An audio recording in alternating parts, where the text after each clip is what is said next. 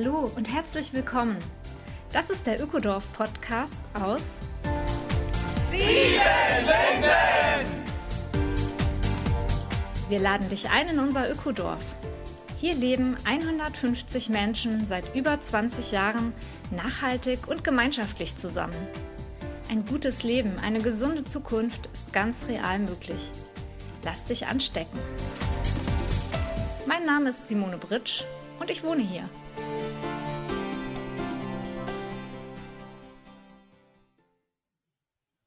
Hallo und herzlich willkommen, Folge 40 Ökodorf Podcast aus Siebenlinden. Brennnessel und Löwenzahn und viele andere Wildkräuter sprießen in diesen maigrünen Frühlingstagen. Diese Wildkräuter sind Superfoods, die auch in deiner Nähe wachsen und nur darauf warten, entdeckt zu werden. Jörg Zimmermann sammelt seit vielen Jahren morgens die noch taubedeckten Wildkräuter im Ökodorf. Er erklärt, was beim Sammeln zu beachten ist, damit du Wildkräuter als köstliche und kostenlose Ergänzung des Speiseplans nutzen kannst. Also, folge Jörg und der wilden Sieben auf Wiesen und Felder auch in deiner Gegend. Sammle und schütze Wildpflanzen oder baue sie auf deinem eigenen Balkon oder im Garten an. Demnächst gibt es sogar einen Wildkräuter-Online-Kurs mit Jörg. Hallo Jörg. Hallo Simone. Ja, super. Wir reden heute über Wildkräuter. Und äh, am besten steigen wir mal ein. Kräuter kennen wir alle, aber Wildkräuter, was ist das Wilde daran?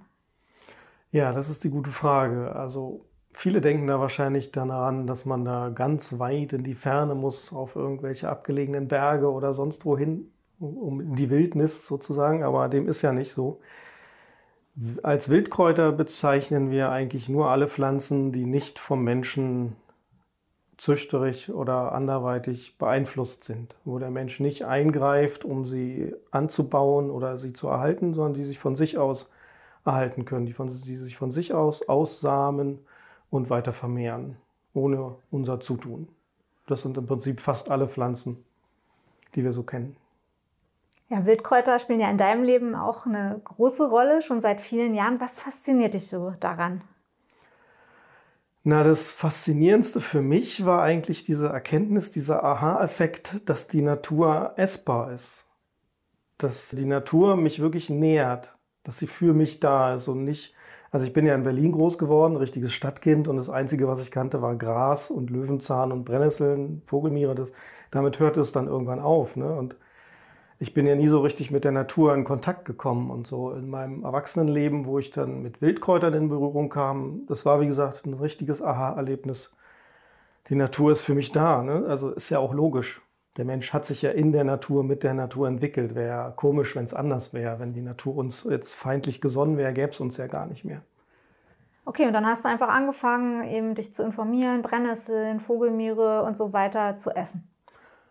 Genau, also das war auch ein sehr schleichender Prozess. Ne? Ich habe noch in Berlin gewohnt und irgendwann habe ich dann mal vielleicht eine Fernsehsendung gesehen, die hieß Löwenzahn und Co. oder Brennnessel und Bärlauch oder wie auch immer die so hießen oder habe mal ein Buch gesehen und bin so eigentlich auf dieses Thema erst gestoßen. Also ich selbst habe ja Landwirtschaft studiert und habe gelernt, wie man mühsam die Wildkräuter, Unkräuter bekämpft und habe dann gemerkt, Moment mal, warum? Warum eigentlich? Wir sind essbar, warum mache ich mir die Mühe? Warum, warum quäle ich mich da so als Bauer, wenn ich das doch einfach alles essen kann? Ja, ich finde ja, das ist einer der absolut genialen Aspekte von Wildkräutern, dass sie wirklich überall vorkommen. Es sind ja auch oft die Pflanzen, die zuerst wieder wachsen, wenn eine Fläche umgebrochen wurde auf irgendwelchen Brachen und so weiter. Also eigentlich gibt es sie wirklich überall und sogar auch ähm, in der Stadt. Was kannst du denn empfehlen, wenn man jetzt auch so gerne einsteigen würde, sich mehr mit Kräutern, mit Wildkräutern vertraut machen möchte, ja, vielleicht aber auch in der Stadt lebt? Wie soll man vorgehen? Also es gibt immer viele verschiedene Möglichkeiten. Die einen haben vielleicht einen eigenen Garten oder sie haben einen Balkon oder sie können auf dem Hinterhof Hochbeete anlegen, in denen sie dann auch die Unkräuter entweder stehen lassen und nutzen oder gezielt auch aussehen. Das kann man alles machen. Du findest auch Saatgut für Wildkräuter. Oder du fährst an den Stadtrand. Meist kommst du auch mit öffentlichen relativ schnell aus der Stadt raus. Du musst halt schon wissen, wie der Boden bearbeitet wird oder belastet ist. Also wenn du zum Beispiel in die Landschaft fährst und auf Feldern und Äckern sammeln willst, dann solltest du wissen, ob dieser Acker biologisch bewirtschaftet wird oder konventionell. Und auf konventionellen Äckern würde ich nicht empfehlen zu sammeln, weil du nie weißt, welche Gifte da ausgebracht wurden. Ja, Verkehrsbelastung ist wahrscheinlich in der Stadt auch manchmal so ein Kriterium, ne, dass selbst die schönsten Flächen an einer großen Straße manchmal liegen können. Also genau, man muss, man muss einfach schauen, ich muss einfach schauen, was ist in meiner Umgebung, da wo ich wohne, muss mir meine Umgebung genau anschauen unter dem Gesichtspunkt, wo sehe ich die wenigste Belastung und dann kann ich dort auch gut sammeln. Ja, Jäger und Sammler, da kommen wir ja irgendwie auch her. Genau. ist, ist, Mehr Sammler ich, als Jäger, würde ich mal sagen, ja. In dem Fall, ja ist irgendwie auch so ein, glaube ich, große Befriedigung, langsam Pflanzen kennenzulernen. Du hast ja eben schon ein paar sehr bekannte genannt. Hast du noch ein paar Beispiele, wo jetzt vielleicht auch so, wenn man zuhört, so ein Aha-Erlebnis, ach, das meint der Jörg mit Wildkräutern entsteht? Naja, weit verbreitet sind so Pflanzen wie Taubnesseln, da gibt es ja verschiedene Sorten, oder auch Schafgarbe und Spitzwegerich, Breitwegerich. Das sind so die weit verbreiteten, die wahrscheinlich jeder kennt. Ne? Aber es gibt natürlich in Mitteleuropa tausende verschiedene Pflanzenarten und fast alle davon sind essbar, weil ja manche auch immer Angst haben vor giftigen Pflanzen, dass man das verwechseln könnte oder aus Versehen was Giftiges ist. Es gibt nur ganz wenige giftige Pflanzen in Mitteleuropa. Und Gift ist auch relativ. Die Dosis macht halt wie bei allem das Gift. Das sind ja auch alles Arzneipflanzen und du kannst von, von verschiedensten Sachen zu viel nehmen und das ist schlecht für dich. So ist es bei den Giftpflanzen natürlich auch. Du wirst nicht gleich sterben, wenn du mal aus Versehen in eine Giftpflanze gebissen hast. Und ich empfehle auch immer, wenn ich Wildkräuter sammle, dann eine Mischung aus verschiedensten Pflanzen zu sammeln, sodass du nie von einer zu viel dabei haben kannst. Und natürlich ist es gut, sich damit vertraut zu machen, mit den giftigen Pflanzen. Aber wie gesagt, es ist einfach nur im Vergleich zu den Pflanzen, die es gibt, nur eine Handvoll Pflanzen. Und in deiner Umgebung wachsen davon vielleicht nur wirklich effektiv drei oder vier. Ist dann auch der Geschmack von Giftpflanzen etwas, was uns warnt? Also ich kenne das von, von Pilzen, da sagt man eigentlich, die meisten Pilze warnen einen auch mit einem ekelhaften Aroma davor, sie zu essen. Ja, das stimmt leider nicht. Also bei manchen ist es vielleicht so. Der Schierling zum Beispiel hat einen leicht urinösen Geschmack oder manche sind halt richtig scharf, unangenehm, aber es gibt auch andere scharfe Pflanzen. Und es gibt zum Beispiel das Jakobskreuzkraut und das schmeckt super lecker. Ich habe das selber schon gegessen. Das ist nur in sehr, sehr großen Mengen wirklich schädlich, weil sich der Giftstoff in der Leber anreichert und man muss wirklich sehr, sehr viel davon essen, damit die Leber geschädigt wird. Also kann man auch das Jakobskreuzkraut ruhig getrost mal probieren. Man sollte es nicht regelmäßig sammeln. Ist ja auch ein bisschen wie beim Alkohol, oder? denke ich gerade bei Jakobs genau, Kreuzkraut und Leber. Alkohol zerstört auch die Leber. Genau. bei Jakobs Kreuzkraut geht es vielleicht ein bisschen schneller als bei Alkohol, aber ist wahrscheinlich im Prinzip der ähnliche Effekt. Ja, ja dann ähm, gehen wir mal zu den positiven Wirkungen. Jetzt haben wir ein bisschen die Warnungen äh, durchgesprochen. Was ist denn aus deiner Sicht einfach das Geniale und Gesundheitsfördernde an den Wildkräutern? Dadurch, dass die Kräuter nicht vom Menschen verändert wurden, gezüchtet wurden, haben sie halt eigentlich noch viel mehr Inhaltsstoffe, viel mehr Vitamine, viel mehr Mineralien als unsere Kulturpflanzen zum Beispiel. Wenn du unsere Kulturpflanzen nimmst, die wurden ja im Laufe der Jahrhunderte auf, auf Größe und milden Geschmack gezüchtet. Und dabei sind halt leider viele von den Inhaltsstoffen, die vielleicht für Bitterkeit zuständig sind, halt weggezüchtet worden, die aber eigentlich gesund für uns sind. Und die Wildkräuter haben diese Inhaltsstoffe alle noch, weil der Mensch nie versucht hat, da was anders draus zu züchten. Also ein Klassiker wäre jetzt zum Beispiel Löwenzahn, ist ja relativ bitter vom, ja, vom Blatt her. Ja. Wenn man den jetzt mal vergleicht mit so einem schönen, saftigen, milden Eisbergsalatblatt. Ja, ich kann Eisbergsalat eigentlich gar nicht mehr als Nahrung ansehen, ich persönlich, weil es ist im Prinzip nur noch schnittfestes Wasser. Oha. So im Vergleich zu Wildkräutern. Also bin ich da, ich, ich werde da schon rein psychologisch überhaupt nicht mehr satt von, von so Salaten. Das geht einfach gar nicht mehr. Ich, hab, ich bin dann immer unbefriedigt. Ich denke immer, ich, ich habe eigentlich gar nichts gegessen. Das ist also, wie wenn man Weißbrot mit Vollkornbrot vergleicht. Das ist so dieser gleiche Effekt im Prinzip. Also man müsste sehr viel Eisbergsalat essen im Vergleich zu dem Löwenzahnsalat. Glaube ich nicht um mal. Nee, also es hat einfach weniger Inhaltsstoffe. Es ist hauptsächlich Wasser und Chlorophyll. Okay. Und Chlorophyll auch wenig, weil der ist ja schon recht bleich. Okay, nee, was? also es ist wirklich in den, in den Wildkräutern stecken halt wirklich viel höhere Mengen an Vitaminen und Spurenelementen und Mineralien. Das kann man auch nachlesen. Zum Beispiel hat die Brennnessel hat siebenmal mehr Vitamin C als die Zitrone. Wow. Und viele, also die meisten Wildkräuter haben mehr Vitamin C als der Rosenkohl, der mir als Kind immer empfohlen wurde als die Vitamin C-Quelle. Und das ist einfach wirklich durch die Bank weg, haben die Wildkräuter alle eine viel höhere Konzentration an wichtigen, wichtigen Nährstoffen. Das heißt, du gehst nicht mehr äh, in die Apotheke und kaufst dir Nahrungsergänzungsmittel oder in die Drogerie? Ähm, nee, habe ich sowieso nie gemacht, aber der Unterschied ist natürlich, wie mit Pilzen in den Wildkräutern, weißt du natürlich nicht, in welcher Dosis, in welcher Menge jetzt was. Das kann natürlich schwanken. Aber natürlich äh, brauchst du diese ganzen Nahrungsergänzungsmittel meiner Meinung nach nicht oder auch so andere Superfoods, die teuer von irgendwoher angekarrt werden, wenn du regelmäßig Wildkräuter isst. Kann man auch sagen, dass es eine ausgewogene Mischung ist, weil bei Nahrungsergänzungsmitteln höre ich immer mal wieder, dass Leute sich da auf einen äh, Zusatz einschießen, meinetwegen Vitamin D, und dann fehlen aber wieder andere Kombinationen, um das optimal aufnehmen zu können im Körper. Würdest du sagen, Wildkräuter bieten schon eine ausgewogene Mischung, die der Stoffwechsel auch wirklich gut umsetzen kann, sodass es halt nicht ausgeschieden wird, sondern wirklich aufgenommen wird? Das kann ich jetzt so genau selber gar nicht sagen, aber für mich macht es Sinn, dass ich Sachen esse, die wirklich viele Inhaltsstoffe haben, weil das ist natürlich, das ist so von Natur aus. Ne? Sie bietet uns ja diese Pflanzen an als Nahrung und die haben diese ganzen Inhaltsstoffe. Und es ist immer seltsam, jetzt sich nur auf einen Stoff zu beziehen. Jetzt nur Kalzium oder nur Vitamin D oder nur dies und das, weil in der Natur findest du diese Stoffe nicht pur. Die sind immer in Kombination mit anderen Stoffen und diese Kombination machen sicherlich auch Wechselwirkungen, die nötig sind in unserem Körper. Ja, das klingt für die gesundheitlichen Aspekte total überzeugend. Ist es denn noch lecker? Ja, klar. Es ist viel, viel leckerer als normaler grüner Salat oder Eisbergsalat. Da braucht man ja eigentlich immer ein Dressing. Die schmecken ja sonst nach nichts. Und Wildkräuter kannst du auch ohne Dressing gut essen. Also du merkst einfach den Unterschied. Der Geschmack ist viel kräftiger und herzhafter im Vergleich zu normalen Salaten, die wir so gewohnt sind. Und du kennst dich wahrscheinlich auch mit den richtigen Mischungen zu jeder Jahreszeit aus, dass du immer schön ausgewogen sammeln kannst. Ja klar, ich habe mich ja jetzt jahrelang mit Wildkräutern beschäftigt und kenne mich relativ gut aus, würde ich mal behaupten. Und weiß natürlich, was gut im Salat und was gut im Smoothie schmeckt.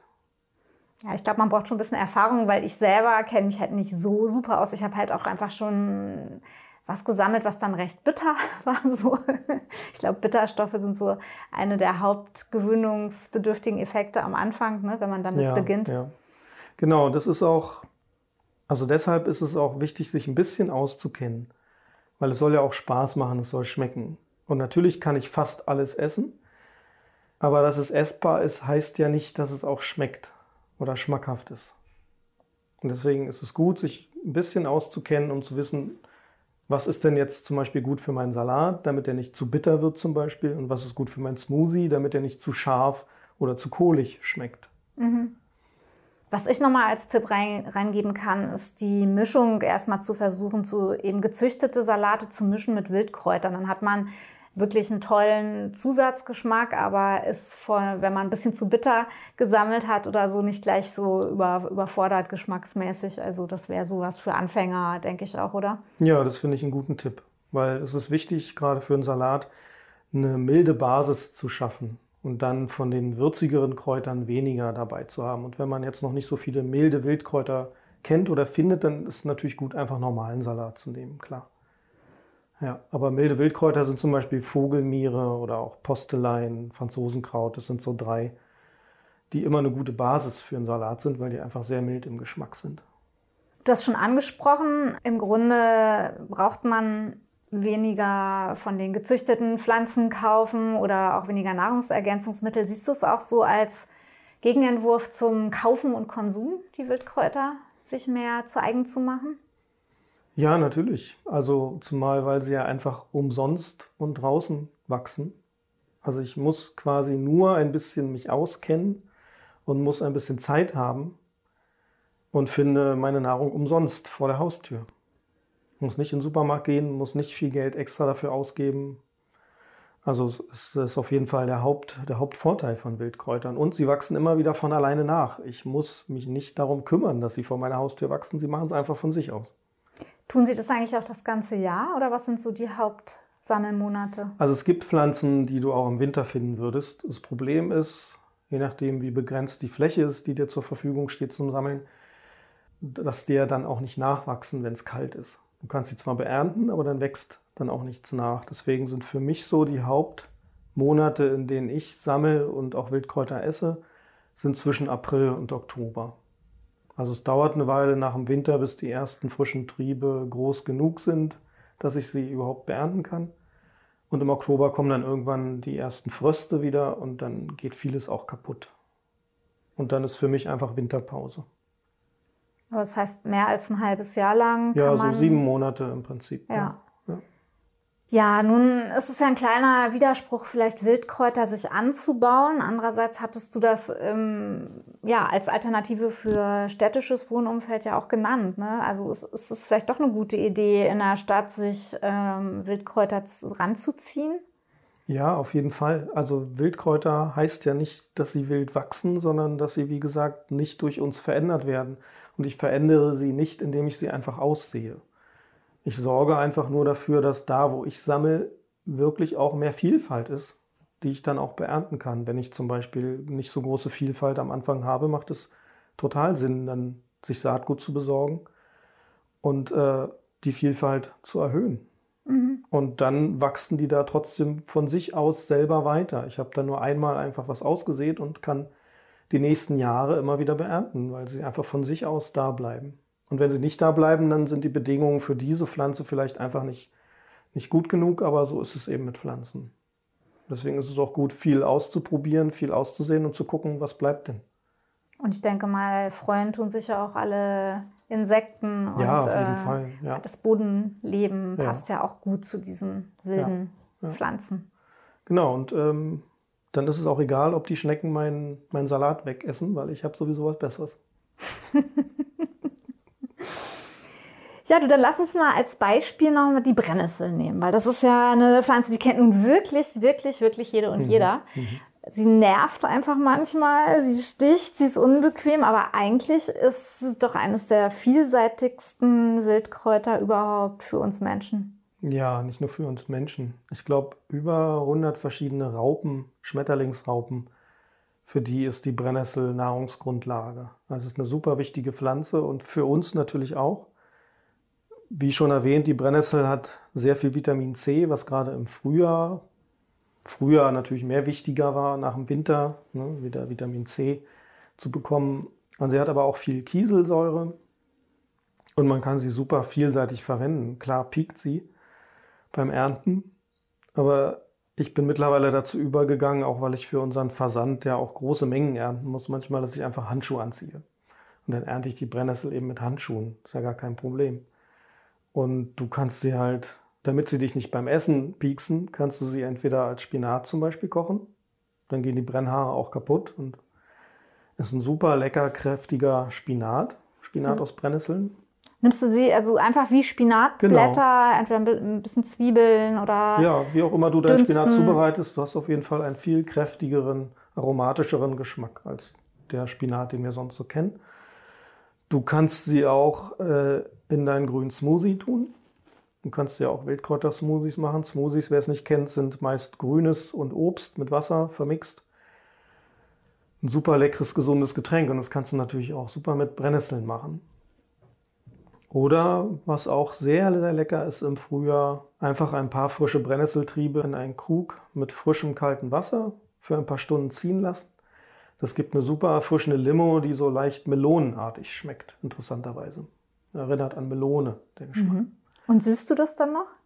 Nö, aber das kann ja jeder machen, wie er möchte. Ne? Also ich, ich süße da nichts. Und auch den Smoothie, wenn das Obst nicht süß genug ist, könnte man auch Rosinen dazu tun. Also da haben ja alle verschiedene Geschmäcker. Aber auf jeden Fall ist die Brennnessel super, super vielseitig verwendbar und auch sehr, sehr gesund und wächst wirklich überall.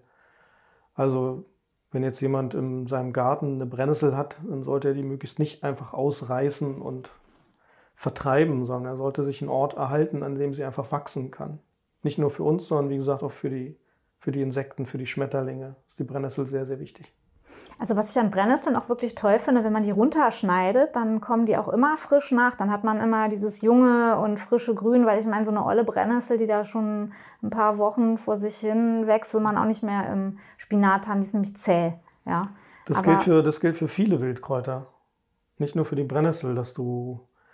Die haben sehr kurze Wachstumsperioden, die wachsen sehr schnell und du kannst sowieso meist nur die obersten zarten Triebe ernten, weil sonst weiter unten ist es viel zu holzig, das kann man nicht gut kauen. Und wenn die Pflanzen dann zu weit sind, sodass du da gar nicht mehr viel beernten kannst, dann kannst du die meisten einfach wieder runterschneiden und sie kommen frisch wieder nach. Das ist das Geniale daran. Oder auch wenn du sie beerntest, kommen aus den Blattachseln dann wieder zwei neue Triebe und du kannst beim nächsten Mal die doppelte Menge ernten und so weiter. Du kommst gar nicht hinterher, ist meine Erfahrung. Es gibt einfach zu viel und wenn du es beerntest, wird es buschiger und noch mehr und du kommst gar nicht hinterher. Du kannst gar nicht alles ernten, was wächst. Super. Es ist einfach eine ungeheure Vielfalt und ja, ist einfach Wahnsinn. Dann kommt man bestimmt auch noch auf Brennnesseltee und Brennnesseljauche und Brennnessel, ja, ja. weiß ich nicht, Umschläge. Genau, das ist, das ist wichtig, wenn man, die, wenn man die Limo macht mit den Brennnesseln, dass man die Brennnesseltriebe nach, nach so vier, fünf Stunden wieder rausnimmt. Alles, was länger als zwölf Stunden im Wasser liegt, wird zu Jauche. Oh. Das ist dann nicht mehr gut zu trinken, aber man kann es gut als Pflanzendünger verwenden. Ja, gut, dass du es noch sagst. Ja, ja, das ist eine wichtige, wichtige Zeitgrenze der ganzen Geschichte. Ja, ich finde, ähm, es schimmert durch. Eigentlich ist es eine ganz einfache Sache mit den Wildkräutern. Sehr äh, vielseitig, fast überall kann man etwas mit Wildkräutern machen. Und andererseits höre ich schon auch raus, du hast dich seit Jahren damit beschäftigt. Es gehört auch eine ganze Menge Wissen und Erfahrung dazu, um das wirklich ähm, ja, dann vielseitig anwenden zu können, jahreszeitlich sich immer wieder anzupassen und auch je nach Ort flexibel zu sein, ja. Ja, das stimmt. Aber davon sollte, sollten sich die ZuhörerInnen nicht abschrecken lassen. Ich habe ja auch mal klein angefangen. Und ich gebe allen immer den, den Tipp, fang klein an. Also jeder kennt vielleicht so zwei, drei Kräuter sowieso. Fang einfach damit an. Du wirst im Laufe der Zeit immer ein, zwei Kräuter pro Jahr vielleicht dazulernen, indem du jemanden triffst, der sich auch auskennt oder du liest ein Buch oder siehst so einen Fernsehbericht. Und lass es ruhig in diesem, in diesem Tempo ganz langsam angehen. Über die Jahre wirst, wirst du einfach immer mehr Kräuter kennen und die Vielfalt wird sich erhöhen. Aber du kannst gar nicht am Anfang so viel wissen und dir merken. Also ist auch gar nicht nötig. Ja, wenn man mal eine große Vielfalt an Kräutern von den Profis gepflückt haben möchte, darf man auf deine Website gehen? Ja, klar. Also die Wilde Sieben versendet seit 2008 Wildkräuter in ganz Deutschland und wir bieten zum Beispiel eine Mischung auch als wöchentliches Abo an. Da sind dann mindestens 20, 30 verschiedene Kräuter drin. Wir bieten aber auch einzelne Kräuter an, so wie Brennnessel und Löwenzahn zum Beispiel. Und die Mischung variiert natürlich je nach Jahreszeit. Im Frühjahr sind ein bisschen andere Kräuter drin als im Herbst, aber es sind immer so 20, 30 verschiedene. Da kann man sich umschauen auf deiner Seite. Da sind auch zu den Kräutern immer ein paar Infos dazu. Und es erschließt sich auf jeden Fall so diese ganze Welt der Wildkräuter. Alles, was ihr sammelt, ist zumindest hier am Standort Siebenlinden ähm, frei von Schadstoffen und so weiter. Das ist natürlich ein großer Vorteil, so, ne? dass, dass wir hier vor ja, Ort ja. einfach dieses Umfeld haben. Also die Siebenlinden ist also einen besseren Ort für so einen Wildkräuterversand kann ich mir gar nicht vorstellen, weil wir haben ja hier mehrere Hektar ökologisch bewirtschaftetes Gartengelände mit verschiedensten Biotopen, trocken, feucht, schattig, sonnig, verschiedene Bodenarten. Also wir haben ja wirklich eine ungeheure Vielfalt, die man natürlich nicht überall so vorfindet. Also wir können hier 60, 70 verschiedene Pflanzen sammeln. Also wir geben jetzt mal so als ersten Hinweis raus, geht sammeln, schaut euch die Natur um euch an, findet Plätze, wo ihr das einfach umsetzen könnt. Aber bevor du auf die Idee kommst, dir irgendwelche Nahrungsergänzungsmittel zu kaufen, geh lieber mal bei der wilden Sieben bitte gucken auf genau. die Seite. Und wenn du selber mehr lernen möchtest über Wildkräuter und über das Sammeln, dann ähm, empfehle ich dir Jörgs Online-Bildungskurs. Den haben wir jetzt ganz frisch aufgesetzt, einfach um mehr Menschen zu ermutigen, sich diesem Thema mal zu widmen. Auf www.siebenlinden.org findest du dort ähm, die gesammelten Kurse, die jetzt ganz bald demnächst rauskommen werden. Ja, und in diesem Sinne, einen guten Start ins Frühjahr wünsche ich allen, eine grüne Zeit. Und dir, Jörg, du startest jetzt bald in die Saison. Ja, nach Ostern geht es hoffentlich wieder los. Mit der wilden Sieben. Ja. Ciao, ciao. Ciao. Das war sie, die neue Folge des Ökodorf Podcasts aus Siebenlinden. Besuche uns auf www.siebenlinden.org oder direkt im schönen Ökodorf. In unseren Seminaren lernst du die Welt von morgen nachhaltig und gemeinsam zu gestalten. Der Ökodorf Podcast aus Siebenlinden ist eine Produktion vom Freundeskreis Ökodorf e.V.